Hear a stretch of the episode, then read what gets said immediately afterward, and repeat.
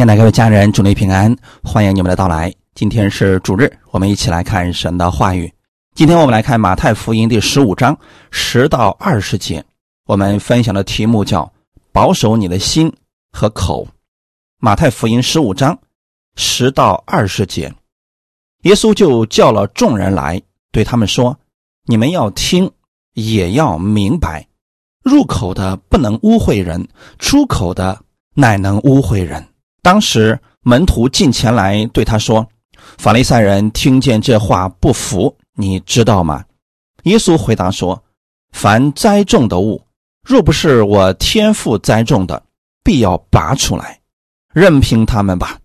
他们是瞎眼领路的，若是瞎子领瞎子，两个人都要掉在坑里。”彼得对耶稣说：“请将这比喻讲给我们听。”耶稣说：“你们到如今还不明白吗？岂不知凡入口的，是运到肚子里，又落在茅厕里吗？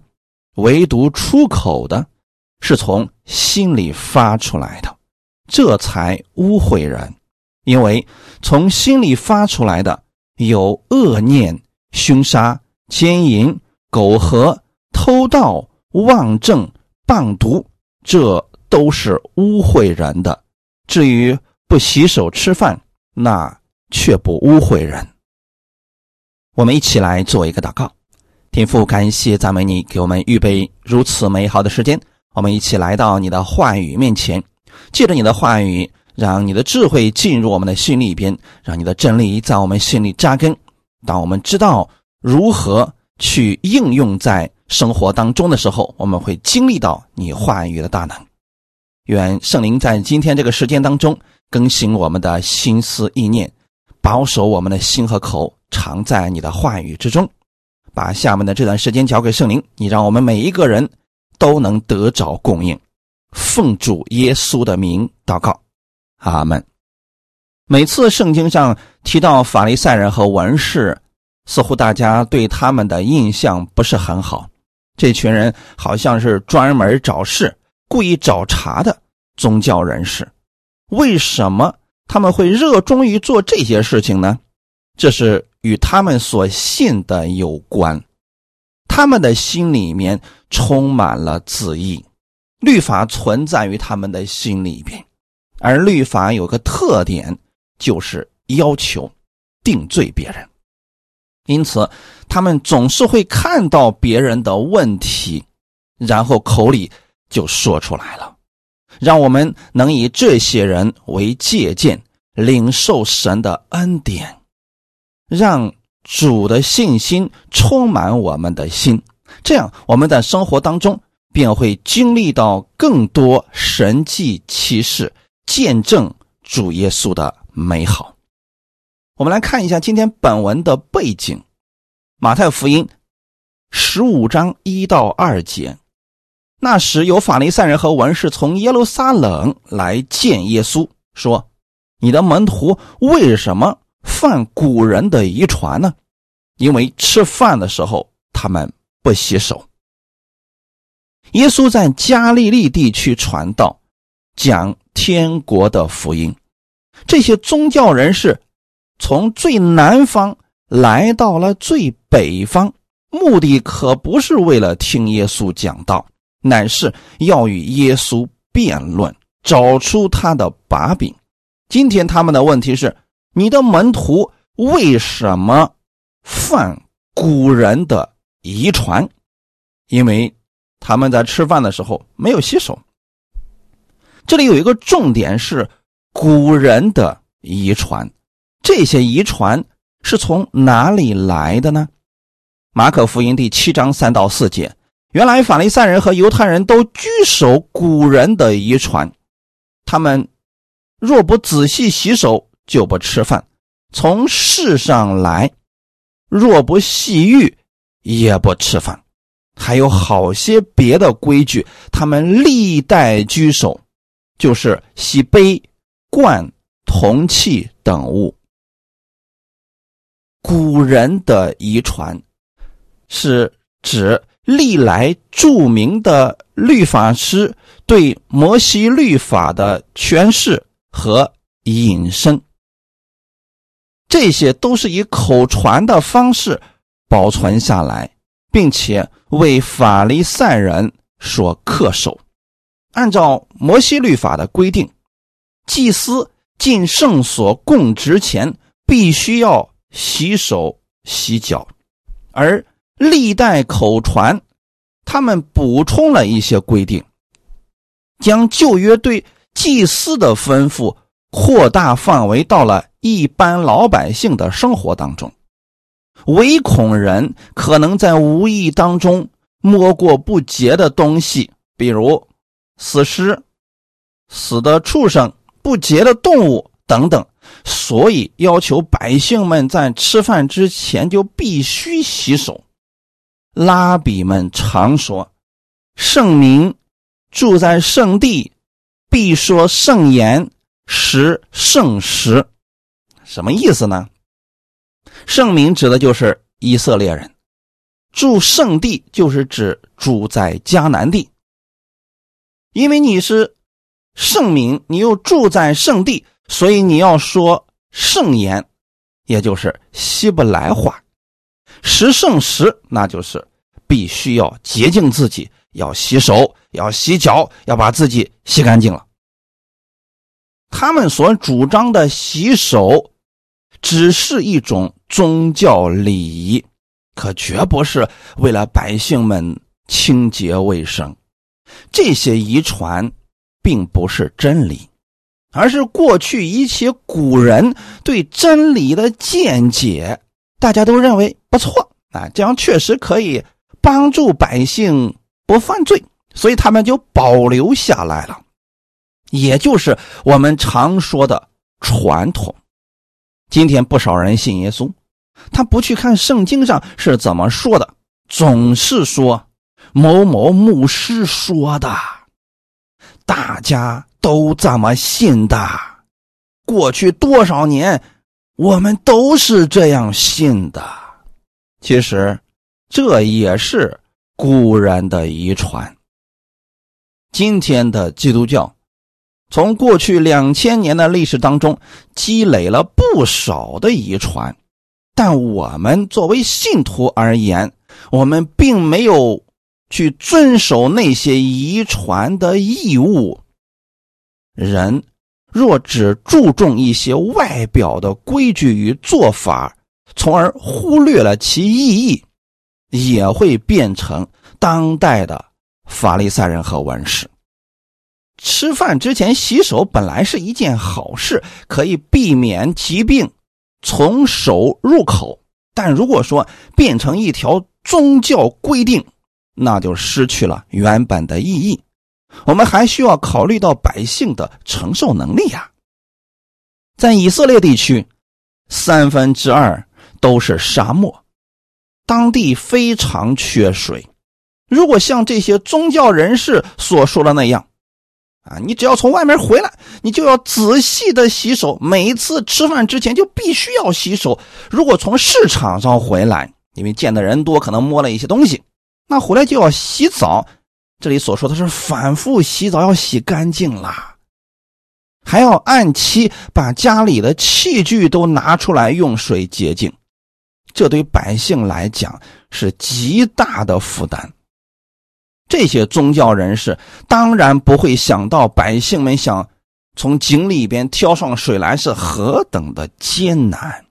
他们从百姓那里得了很多的钱，可以雇佣别人来服侍他们。可当时的百姓在罗马的压迫之下，已经过得非常艰难了。而这些宗教人士还要求百姓必须要做这些事情，否则就定他们为不洁净，就完全与神的心意相违背了。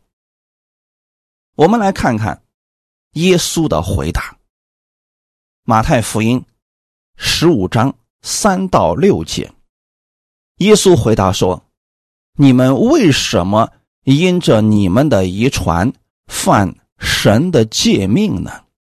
神说：“当孝敬父母。”又说：“咒骂父母的，必治死他。”你们倒说，无论何人对父母说：“我所当奉给你的已经做了贡献”，他们就可以不孝敬父母。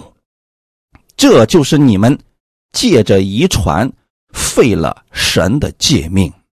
我们来看一下耶稣的回答：你们为什么因着你们的遗传犯神的诫命呢？在这里，耶稣。给他们做了一个对比，一个是祖宗的遗传，另外一个是神的诫命，因为他们把人的吩咐当做道理教导人，人的吩咐就高过了神的诫命，因为人觉得神的诫命不完全、不完备啊，所以我要加上别的东西。这个事情啊，犹太人。这些首领们，也就是祭司长、文士、法利赛人，真的做了很多呀，让百姓们是苦不堪言呀。他们有最终对律法的解释权，所以他们加了很多额外的东西，百姓们也只能去遵守。就包括今天咱们所讲到的这一点：吃饭之前必须要洗手。这就是他们把人的吩咐。凌驾于神的诫命之上了。在法利赛人看来，这些祖宗的遗传太重要了，必须要去遵守的。人的吩咐一旦高过了神的话语，再进一步就会以人的遗传废掉神的诫命，这就是因着人的遗传违背神的诫命了。那之后所提到的，他们不孝敬父母，很明显是违背了诫命。怎么产生这些事情呢？跟他们心里所信的有关，因为他们持守人的遗传。谁的问题更大呢？很明显，这些宗教人士的问题更大。路加福音第六章四十一到四十二节。为什么看见你弟兄眼中有刺，却不想自己眼中有梁木呢？你不见自己眼中有梁木，怎能对你弟兄说：“容我去掉你眼中的刺呢？”你这假冒伪善的人，先去掉自己眼中的梁木，然后才能看得清楚，去掉你弟兄眼中的刺。这个话语其实很重要，就当这些宗教人士想定罪。耶稣以及他的门徒想拆毁他们的事工的时候，其实他们不知道自己本身的问题是更大的。就如同他们看到了耶稣的门徒饭前没有洗手，这就好像是弟兄眼中的一根刺一样。他他从来没有看到自己眼中竟然有了梁木，梁木比刺可要大多了呀。所以他们没有发觉自己的问题，耶稣一针见血的指出了他们心中的问题。所以，我们生活当中真的会看到一些人，他们所看到问题的角度总是负面的，总是喜欢定罪别人、论断别人，这已经成为了他们的习惯，似乎别人就没有优点、没有好处了。这原因在哪里呢？跟他们心中所信的有关，因为律法充满了他们的心，所以他们只能看到别人的问题，就喜欢定罪别人了。法利赛人其实就做到了这一点，而在主耶稣看来，违背这些古人的教训并不严重，违背神的话语才真的是严重的呀。耶稣对这种责问并不规避，只不过通过反问削弱了责问的分量。门徒们确实违背了古人的遗传，可是那个遗传对百姓到底有什么价值呢？神又没有对百姓有这些规定，那都是古人加上去的，给百姓们造成了极大的负担。而不是益处，这样的话，这些遗传没有是更好的。本节就把诫命和遗传尖锐的对立起来。主耶稣指出，诫命来自神，而遗传是从你们来的。耶稣的反驳既没有全盘否定遗传都是不正确的，毕竟呢，有一些遗传下来的东西对百姓还是有益处的。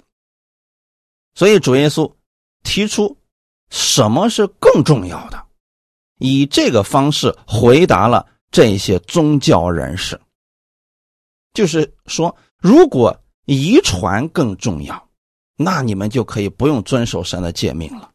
那如果说神的诫命是更重要的，那么遗传如果对百姓没有益处，就不值得放在心中，并不值得如此深究了。这些死守律法的法利赛人和文士，让百姓们变得冷漠无情，毫无温度，因为在这些法利赛人的心里边，规矩大于一切。根本没有信心和爱心可言，这也恰恰说明了他们心里充满了律法，没有爱，没有信心。比如，他们为了死守律法，甚至可以咒骂父母，给父母一些钱，就不再管他们了。当然了，他们肯定有比较合理的理由。比如，他们在圣殿里边服侍神，等等，听起来是非常合理的。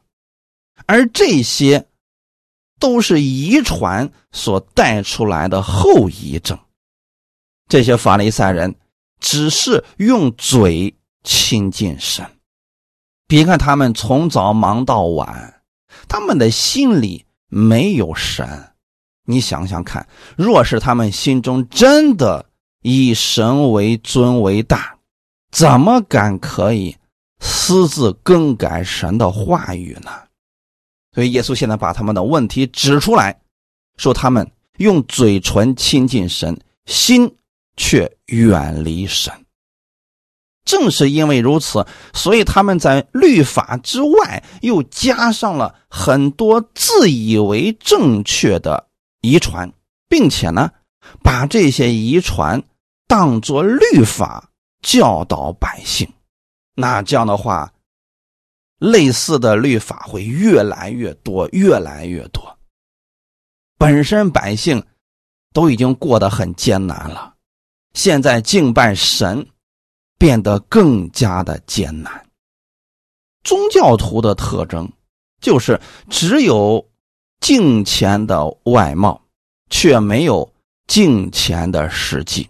就内心当中啊，他们并不以神为大，甚至说他们可以利用神。这种情形特别表现在有口无心，也就是说啊，这些人嘴上说的那头头是道啊，你是绝对说不过他们的。他们有一万个理由，用律法都能说过你，但是他们只是用嘴唇亲近神，心里边却远离神。那有人就会问了：那他们这么热衷于去服侍，到底为了什么呢？无非两个方面嘛，要么为了钱，要么为了名。当然了，这两点法利赛人是都得到了。所以他们越来越不顾及百姓的心理，只是看百姓有没有遵守他们所说出来的律法。其实他们所颁布的那些东西，连他们自己都遵守不了啊。但是他们总是有理由的呀。你比如说，在安息日的时候，不能走路超过两里地，那百姓们。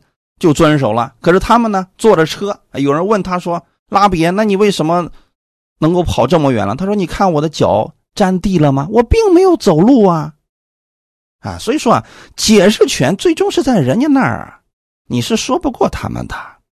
这些人真的是能说不能行啊！因此，与这样的人走得太近，只会受伤而不得益处。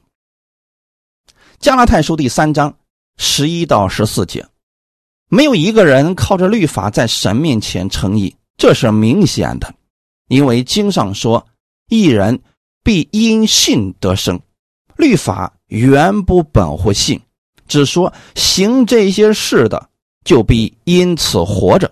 基督既为我们受了咒诅，就赎出我们脱离律法的咒诅，因为经上记着。凡挂在木头上，都是被咒诅的。这便叫亚伯拉罕的福，因基督耶稣可以临到外邦人，使我们因信得着所应许的圣灵。阿门。律法之中没有信心，只有要求以及更多的要求，因为律法的作用本身就是为了让人知罪。刚才我们读的经文。没有一个人靠着律法在神面前称义，这是明显的，意思说的非常的清楚。没有人能遵守全部的律法，这里的律法指的就是摩西的十条诫命。那神的标准是什么呢？你这一辈子一条诫命都不要违背，这就算是遵守了。可是人能做得到吗？做不到啊。因此，在律法下，人人都成为了罪人，没有一个人能靠着律法在神面前称义。那既然是这样，人在律法下都成为了罪人，那罪人与罪人之间就不要再互相攻击、互相定罪了。可现在为什么法利赛人能这样去定罪百姓呢？是因为他们觉得他们自己。守住了律法，那他们是怎么守的呢？就是把神的标准一更改，哎，他们就似乎是做到了。因此，在这些宗教人士的心里边，他们去指责百姓、定罪百姓的时候，他们认为自己是没有问题的。所以，在这里，经文给我们说的非常的清楚了：没有一个人靠着律法在神面前称义。如果你想靠着律法去定罪其他人，你自己必须先遵守了律法，否则你还真没有资格去定罪其他人了。那我们是如何被称义的呢？经上说：“一人必因信得生。”靠的是信心，绝对不是律法。那这个信。是什么样的信呢？这个信是指从基督而来的信。第十二节，律法原不本乎信，只说行这些事的就必因此活着。原来在律法当中没有信心可言，你只是一定要做到律法所要求的。你做到了这些事情，你就因此活着。所以，绝对没有人可以靠着律法夸口的，因为人在律法下活着都非常的艰难。没有人可以遵守律法，所以他们拼了命的、努力的去遵守律法，能不艰难吗？所以，弟兄姊妹，你不要在律法当中找信心了。那里没有信心，这些人都是靠着自己的行为、自己的虔诚，在努力的想遵守律法。这样会产生一群什么样的人呢？就是有一些人，他自以为自己遵守了神的律法，就开始瞧不起其他人了。如果我们身边有活在律法之下的人，还觉得自己挺厉害的那向的人。你会发现，你无论对他们有多好，他们还是会不断的要求你定罪你。越是亲近的人，受到这样的伤害就越大。也就是说啊，对于这样的律法主义者，受伤最深的是他们身边的亲人，是跟他最亲近的同工们。这个我们如果身边有这样的经历的人，你是能够知道我在讲什么的。因为律法当中没有信心，他会不断的要求你去做更多，说的更好，有更加过分的要求等等。其原因是什么呢？律法之中没有信心，所以你就看不到爱心了。无论你付出了多少，在他们看来总是不够的，因为他们心中充满了律法。那信心从哪里来的呢？绝对不是律法，信心是从。耶稣基督来的，耶稣在十字架上为我们的罪流血牺牲，三天后从死里复活了。因为他没有违背律法，他之所以能死在十字架上，是为了我们的罪，是为了把我们从律法的咒诅之下赎出来。为什么要赎我们脱离律法的咒诅呢？因为我们无法遵守律法的情况之下，律法的咒诅就会临到我们的身上，所以就会生活当中各种不顺、各种问题压得我们喘不过气来，各种不好的事情频繁的发生在我们的身上。你可以称这个为从律法而来的咒诅，不计其数。所以人一出生，他都料不到自己这一生会遇到什么意外的事情。那我们如何才能脱离律法的咒诅呢？靠我们自己，几乎是不可能的。所以耶稣他替我们死在十字架上，因为经上记着，凡挂在木头上都是被咒诅的。耶稣基督。替我们的罪死在十字架上，就赎出我们，脱离了律法的咒诅。这个事情，耶稣在十字架上已经完成了。所以我鼓励大家多去默想耶稣在十字架上为你所成就的救赎之功。他已经赎你脱离了律法的咒诅，因此任何人对你的定罪咒诅都是无效的。为什么呢？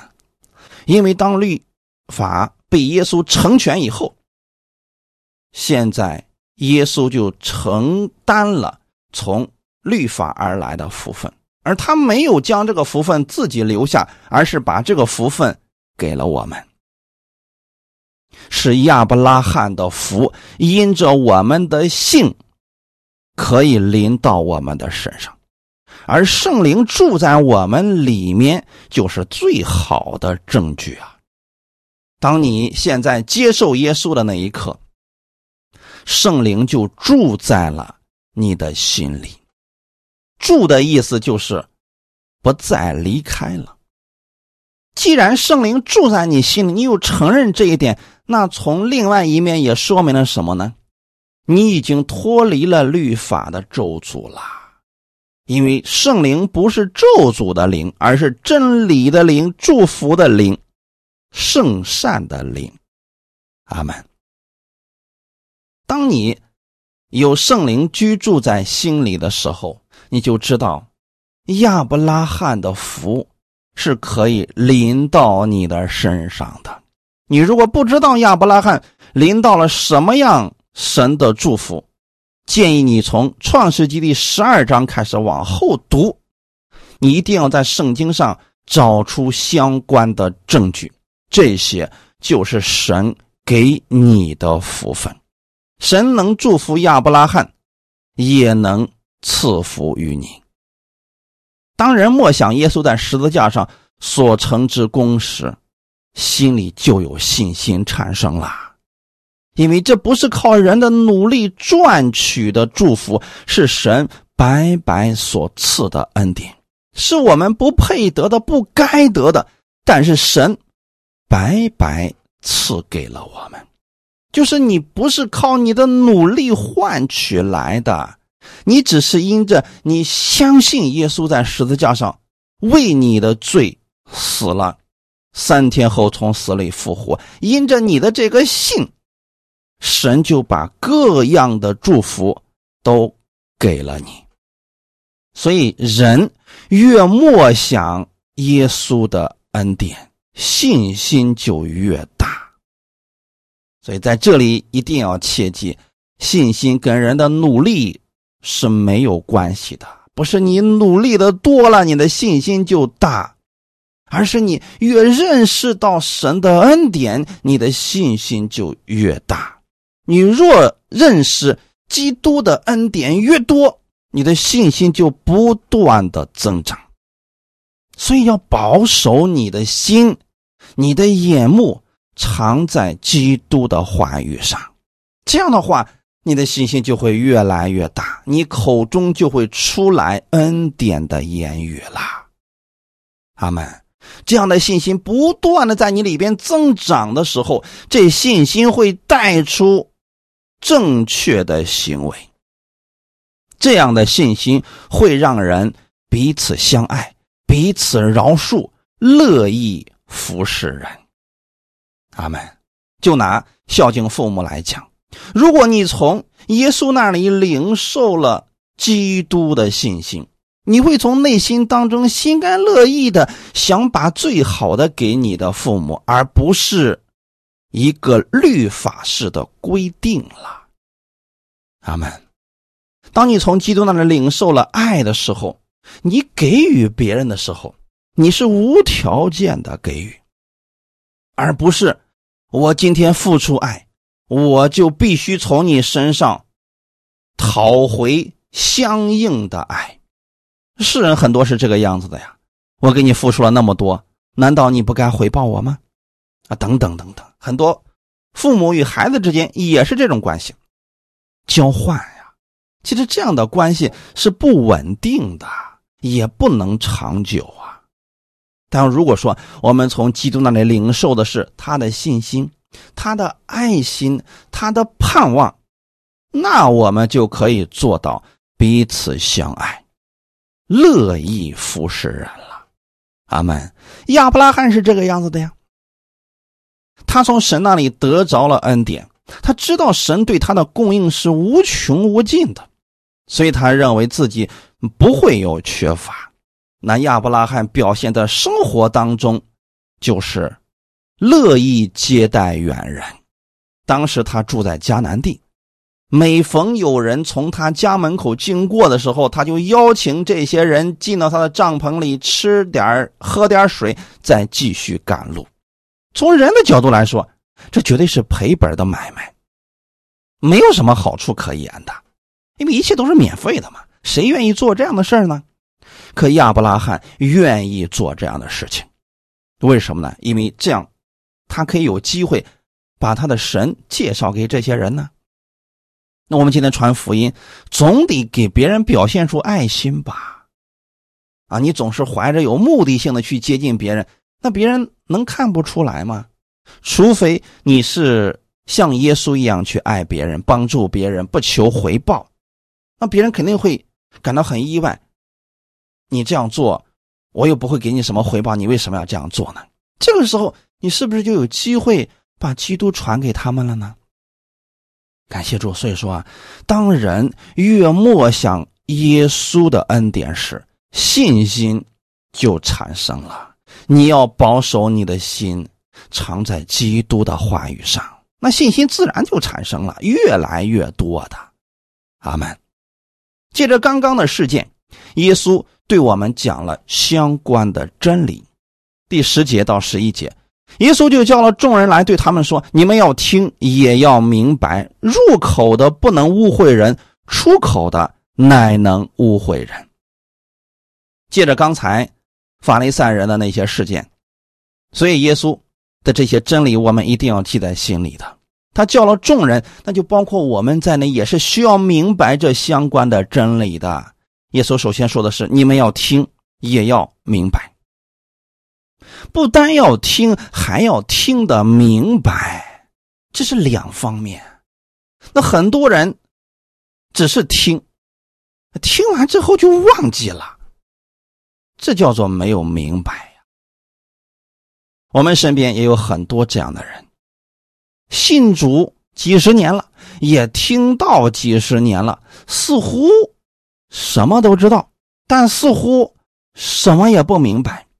当你问他：“你确定你现在得救了吗？他说：“这个事儿，那我们说了不算呐，啊，这必须神说了算才可以了。他的国他不让进，我有什么办法呢？你看他是不是听了道呢？听了，那有没有明白呢？没明白。还有很多人也是听了无数牧者的讲道，似乎他认识了很多牧者，也听了许许多多的道，但是这个道呢？”他没有明白，有人说了，那到底怎么样才算是听明白了呢？如果你听明白了，你就知道如何将这个道进入生活，它表现出来的样子就是信心进入了生活。啊，我们真的会在生活当中看到这样的人，就是无论他遇到什么事情了。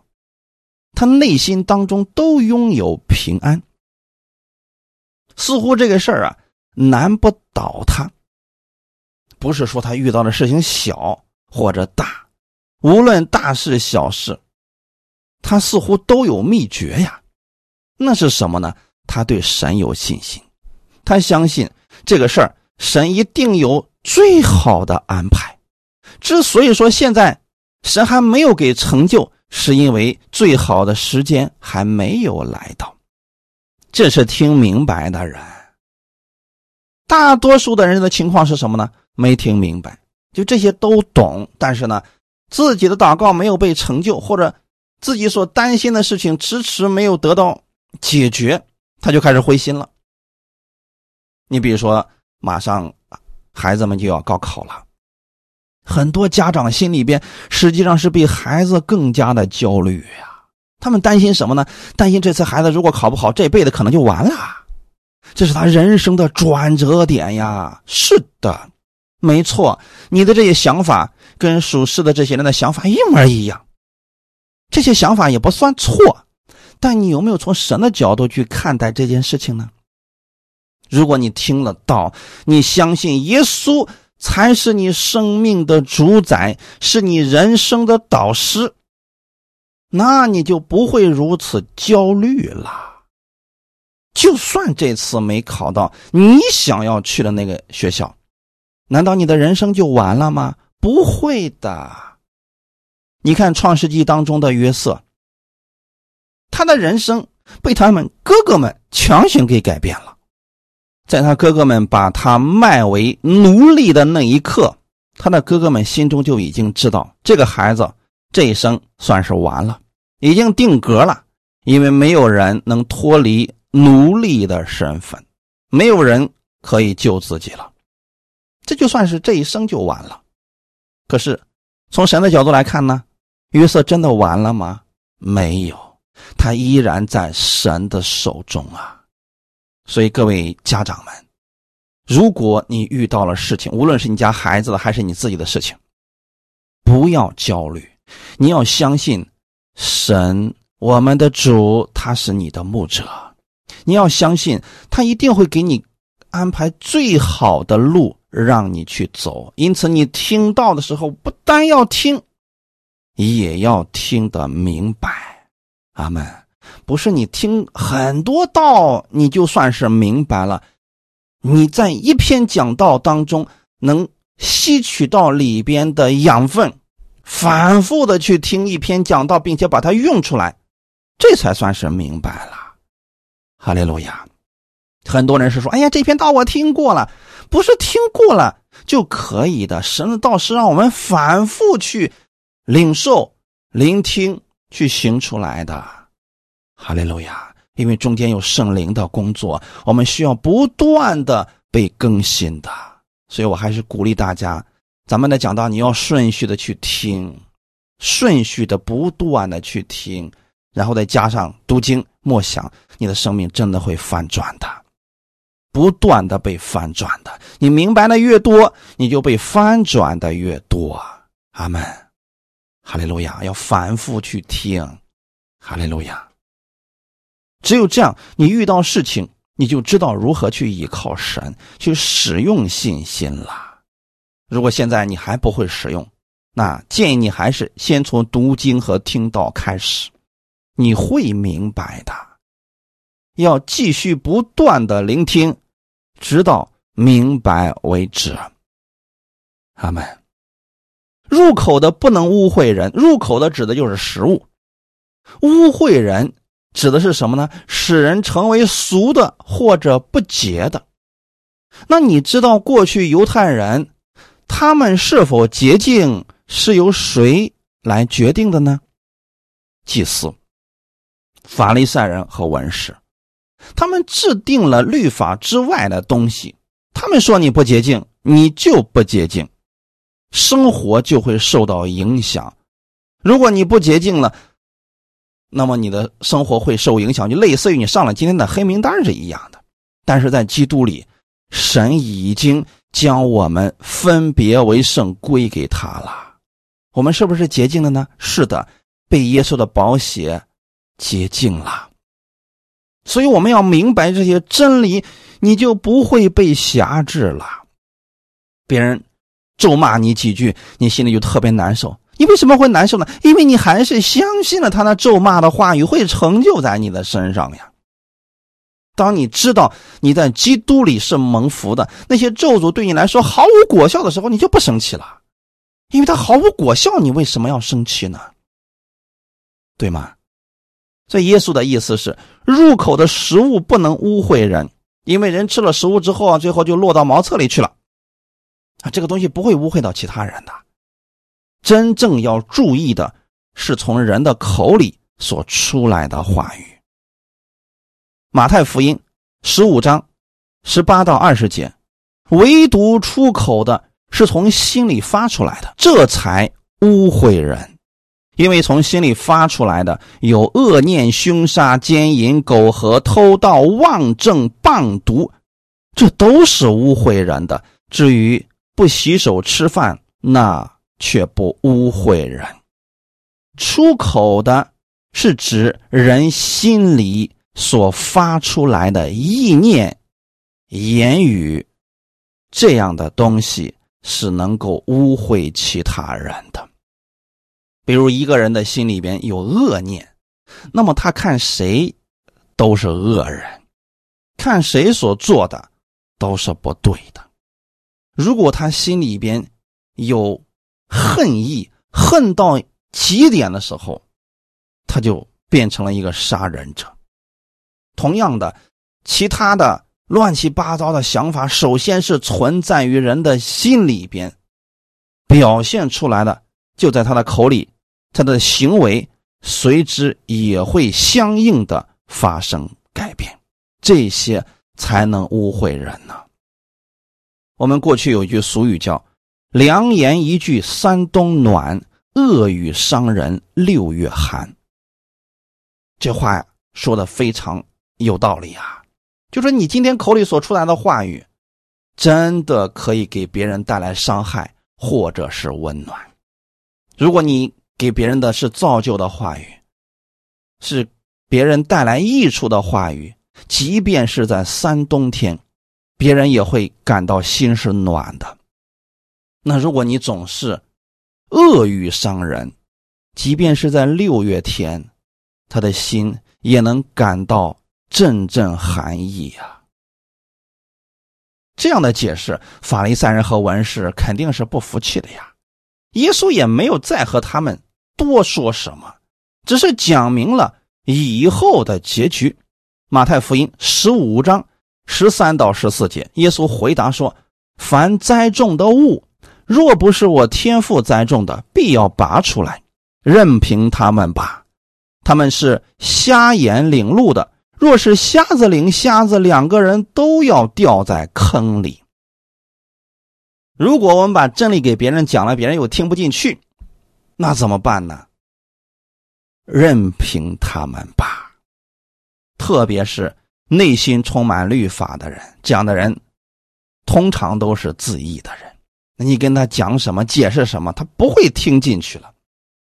所以我们要学习像耶稣一样，凡栽种的物，若不是我天赋栽种的，必要拔出来。谁来拔出来的呢？我们的天赋拔出来的。所以现在你看，都在服侍神。有的人服侍神是出于他个人的利益，有的人是为了名气。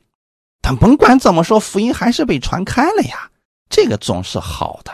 只是说呢，到最后审判的时候，如果这个不符合我们天父的旨意，这些就会被拔出来，那就是做了，但是毫无保留啊。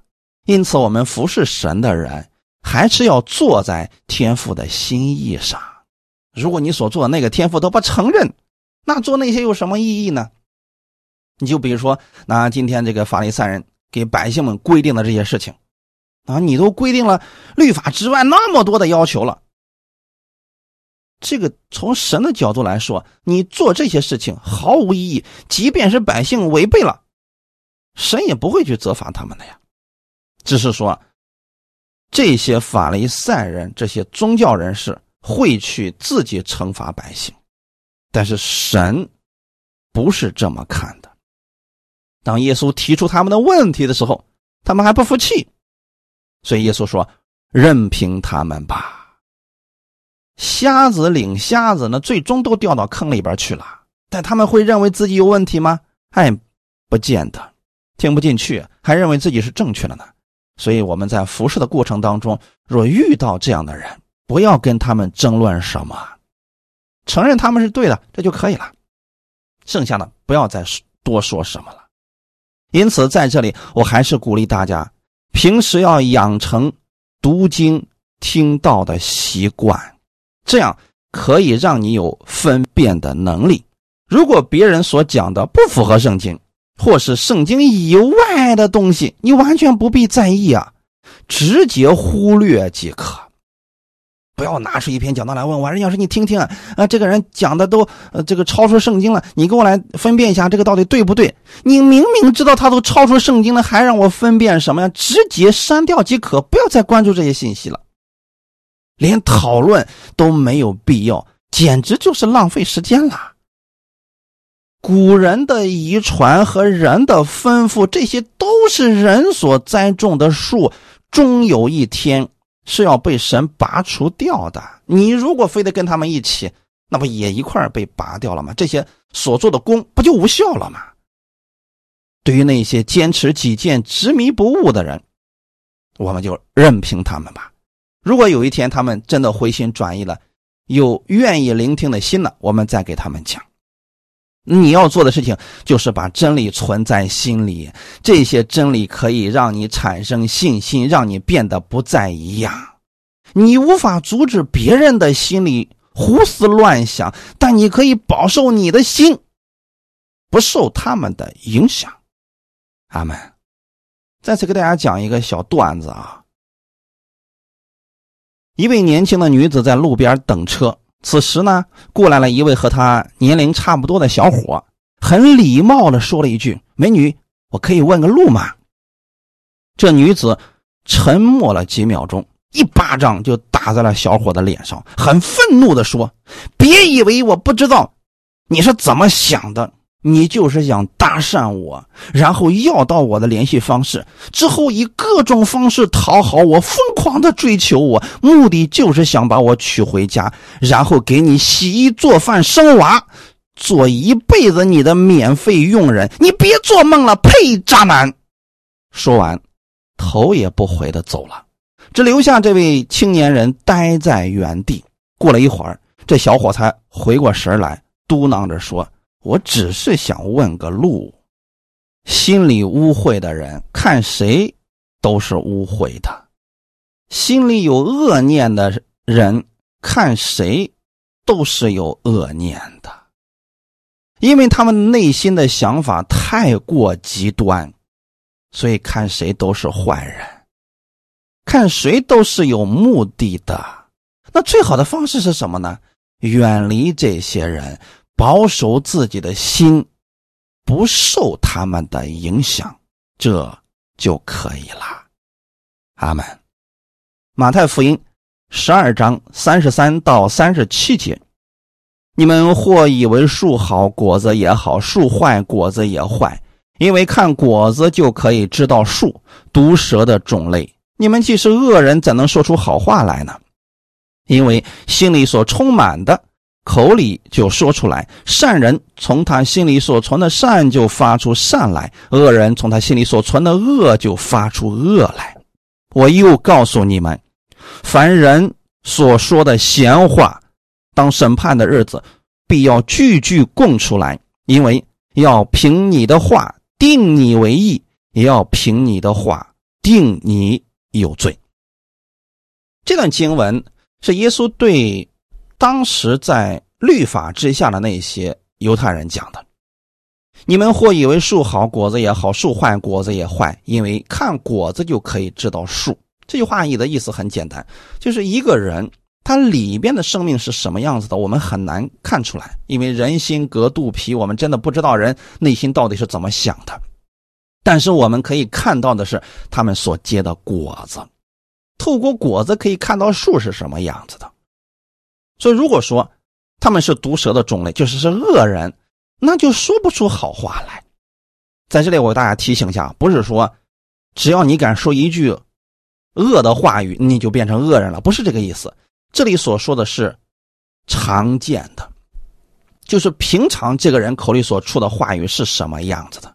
因为就像树结果子嘛，你看到一个树上有一两个坏果子。那这个树还是好树，如果这个树上所有的果子都坏了，那就说明是树出现了问题。如果一个人他嘴里边经常出的话语都是恶言恶语，定罪这个人，攻击那人，似乎就没一个好人了，在这个世界上。这是为什么呢？因为他们心里充满了恶念，所以这个时候你去讨好他，你去无论对他多好。哎，他都觉得你是有目的的，你是图他点什么呢？这时候怎么办呢？远离即可。如果实在远离不了，那就少说话，这样就可以了呀，免得给他攻击你的把柄啊。因为人心里所充满的，口里才会说出来呀。如果你的心里面充满的是从基督而来的话语，那么你口中所出来的话语呢？也经常是会造就别人、安慰别人的，这个不是刻意要去做的事情，是平时的时候所表现出来的一种常态。善良的人，因为他领受的信息是这样的，他内心充满的是善，所以他口里就出来善的话语来。恶人，因为他心里所存的是恶念，所以。就会说出各种负面、恶毒的言语来。再次强调下，这里所指的是平时、经常性的话语，可不是一两次的啊！感谢主。三十六节说：“我要告诉你们，凡人所说的闲话，当审判的时候，必要句句供出来。”这意思是什么呢？即便是闲聊的时候，一个人。口中经常所说的话语，还是他内心真实的反应啊！感谢主。所以说啊，你看一个人经常性的开什么样的玩笑，经常性的说什么样的话语，即便是闲话，你也知道这就是他内心真实的样子。所以在审判的时候，神要根据他们的话定他们为义，或者定他们有罪。那那些恶人经常是定罪别人、打击别人、论断别人的人，神就以这样的方式来定罪他们了。最后，我们看一段经文，《真言书》第四章二十到二十七节：“我儿要留心听我的言辞，侧耳听我的话语，都不可离你的眼目，要存记在你心中，因为得着他的就得了生命，又得了医全体的良药。”你要保守你心，胜过保守一切，因为一生的果效是由心发出。你要除掉邪僻的口，气绝乖谬的嘴。你的眼目要向前正看，你的眼睛当向前直观。要修平你脚下的路，坚定你一切的道，不可偏向左右。要使你的脚离开邪恶。阿门。所罗门给我们的箴言。会影响我们的生活，在这里还是要劝大家，把我们的焦点放在基督的话语上，要聆听他的言语，要侧耳听他的话语，不可离开你的眼目。意思是让这些话语充满在你的心里边。当基督的话语充满在你的心里面的时候，首先你是得着了生命，其次呢，这些话语还能医治你的身体，改变你的生活。因此，我们一定要保守我们的心，胜过保守一切。不要什么都看，什么都吸收，因为一生的果效是由心发出来的。但凡你吸收这些恶的东西，它会影响你的心，就会影响你的口，进而影响你的行为。因此啊，那些假的、伪善的、恶的东西，我们直接弃掉即可。我们的眼目要把焦点放在基督的话语上。平时我们多默想神的话语，坚定他的道。不符合神话语的东西，我们就。直接弃掉，我们要持守的就是从神而来的真理，不偏离左右。这样的话，我们生活当中常常会充满神的恩典，也会在我们身上看到神的祝福临到我们身上。感谢主，愿你生活当中常常能经历神如此丰满的恩典。愿今天的话语给你们带来一些帮助。我们一起来祷告，天父，感谢赞美你。